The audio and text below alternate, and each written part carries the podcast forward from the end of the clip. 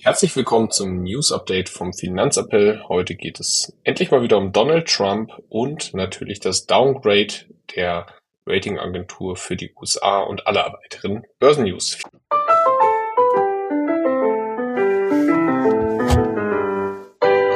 Finanzappell. Beratung on Demand.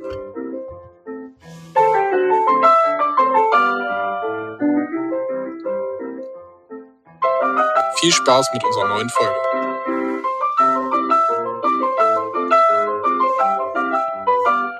Hallo Marius, aus dem Krankenbette. Ja, ich konnte es zum Glück heute wieder verlassen, aber ist noch nicht, ist noch nicht so gut, sagen wir es mal so. Genau, wir nehmen heute erst am Freitag auf, äh, weil äh, Marius äh, noch nicht sprachwürdig war. Ja, ich hoffe, es ist heute erträglich.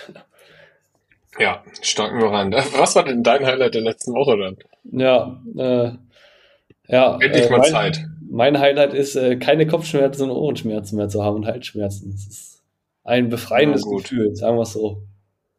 Na gut, na gut, na gut. Und bei dir? Äh, oh, weiß ich auch gar nicht so. Also gestern war eine Afterwork in Hildesheim, das war, das war eigentlich ganz cool, äh, unten im Lutzen Seats. Und es war ja echt nicht so gutes Wetter und pünktlich um zehn Minuten vor Beginn kam die Sonne raus, war eigentlich ganz cool, mit Live-Saxophonist. Hm, War Cool. ganz lustig. Wäre ich auch gerne dabei gewesen. Ja, starten wir einmal rein in die News. Ich habe gesagt, mit Donald Trump heute.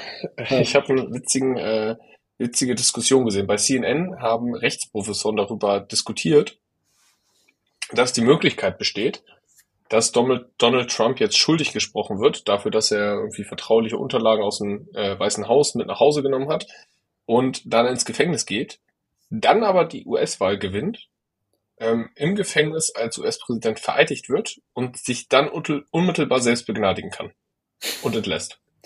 Das ist wirklich wild, dass sowas geht, theoretisch. Also es ist eh schon wild, dass Donald Trump nochmal Präsident werden kann.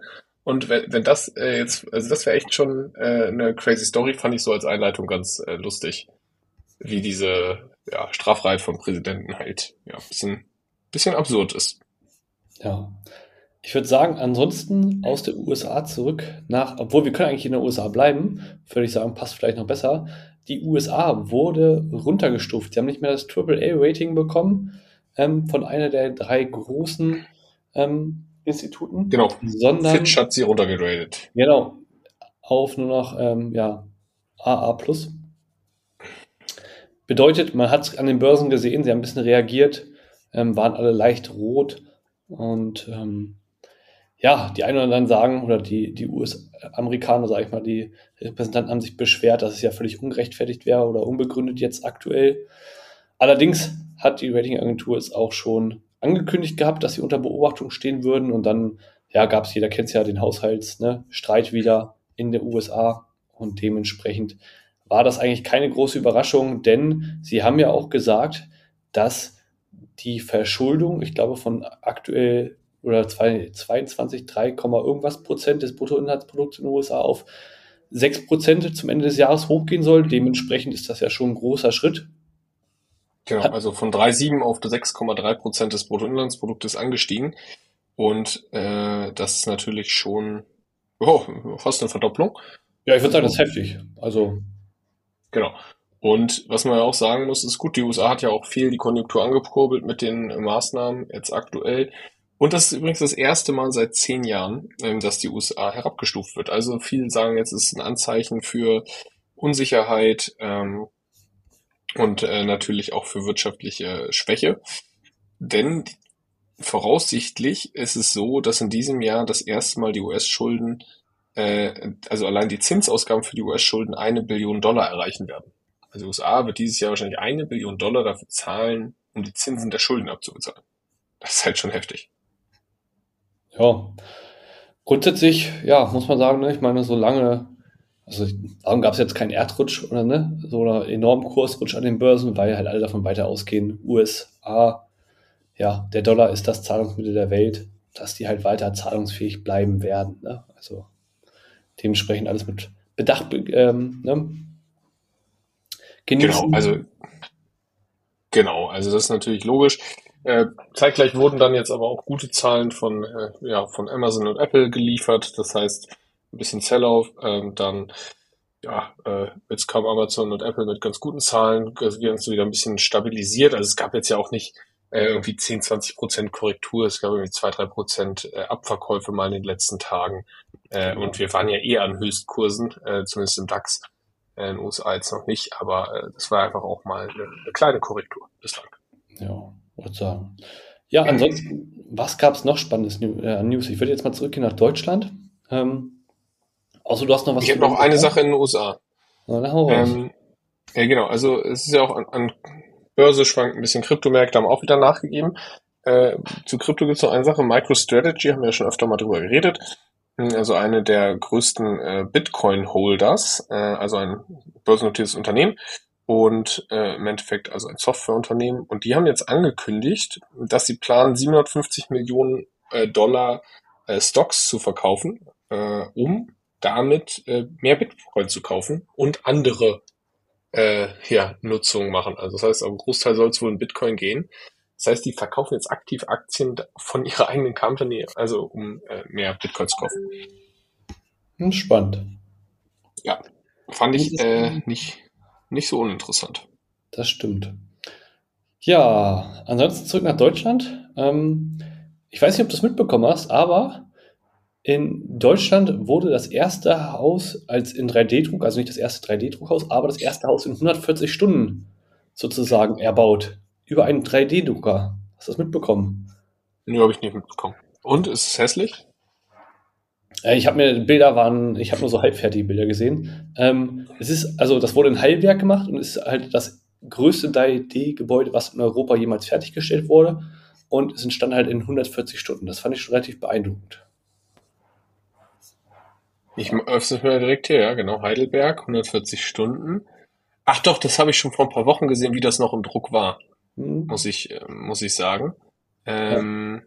Das war irgendwie so komisch gecurved und sowas, keine Ahnung. Ja, genau. Die äh, Formen sind wild. Also, ich sag mal, durch 3D-Druck sind halt auch ganz neue Formen möglich, ne? Die man. Genau. Ja, ja ich habe mal Bilder gesehen, ja, ist so, so, so ein geschwungene, ist wie so eine Schnecke so ein bisschen.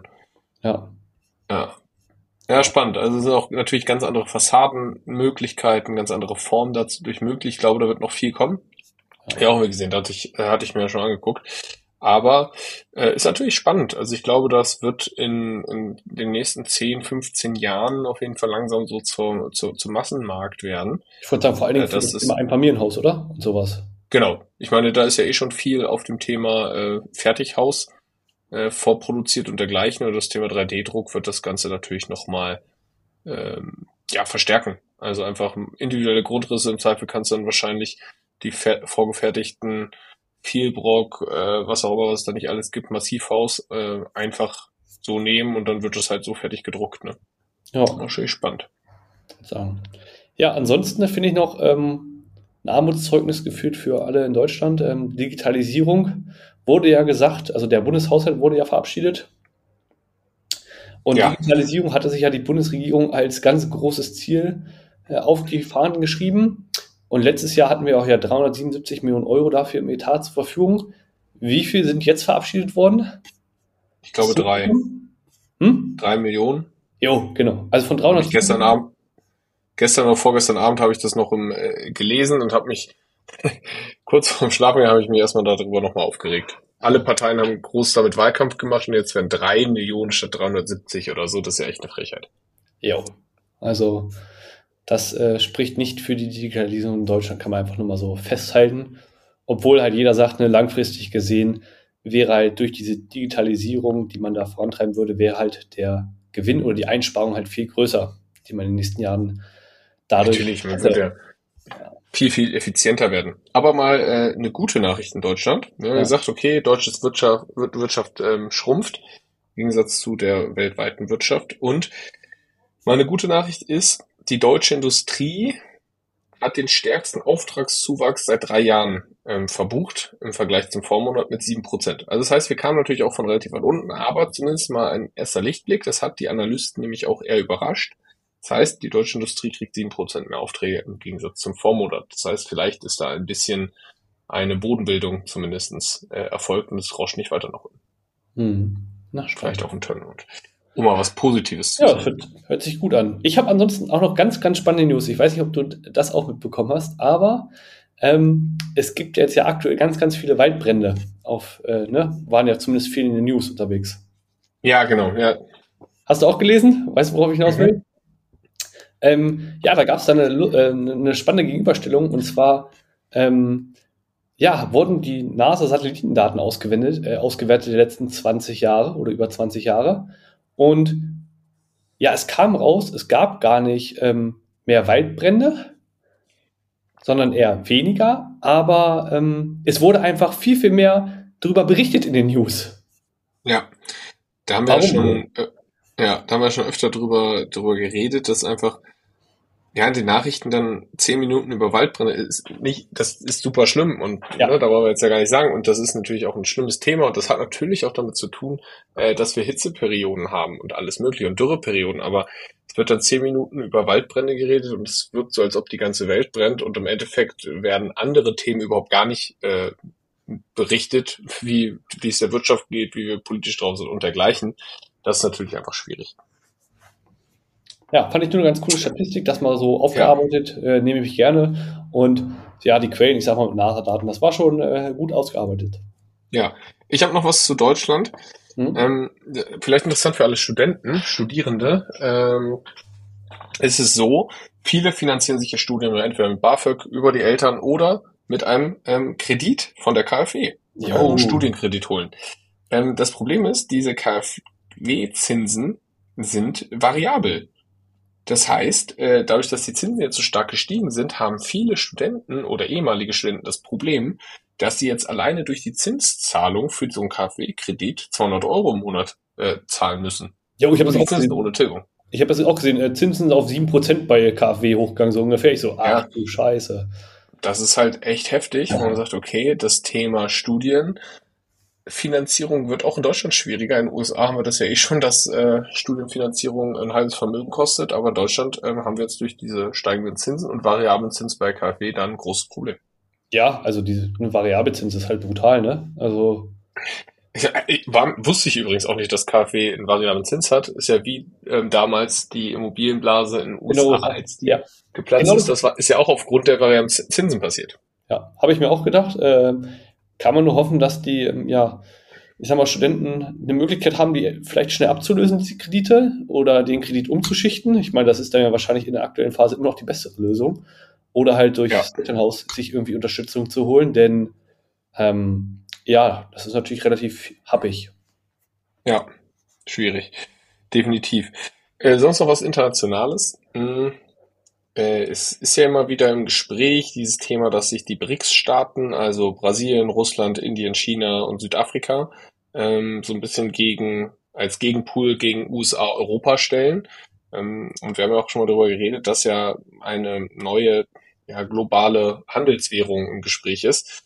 Und das ist jetzt, wird jetzt konkreter. Ähm, das heißt, die wollen wirklich, die BRICS-Staaten, eine eigene globale Handelswährung ähm, entgegen dem US-Dollar stellen. Also es wird, gibt wohl konkretere Pläne, dass das äh, jetzt vorangeht, die wahrscheinlich sogar digital sein sollen. Von wem, äh, wo hast du das gelesen oder wer hat darüber berichtet? Ähm, Gibt es mehrere Berichte, ähm, ja. habe ich im Endeffekt äh, in einem Artikel gelesen. Das geistert ja schon seit einem halben Jahr, ja. Jahr immer so rum. Äh, aber es wird wohl immer konkreter und man merkt das ja, dass äh, gerade ja, die Länder sich da auch schon immer mehr zusammenschweißen. Äh, hm. Ja. Sind wir mal gespannt, wie das weitergeht mit der Dollarvormachtstellung. Ja, genau. Gut. Ja, hast du sonst noch was? Oder sind wir sonst mit den News für heute soweit durch? Also die Aktienmärkte heute haben sich relativ erholt, sind gerade relativ plus minus null. Ähm, ja. Bei dir noch was auf dem Zettel, was du noch mitteilen Nee, ich bin tatsächlich ansonsten soweit auch durch. Ja, perfekt. Dann würde ich sagen, heute eine kurze Folge zum Wochenende und damit sehen wir uns nächste Woche wieder. Jo, macht's gut. Bis dahin.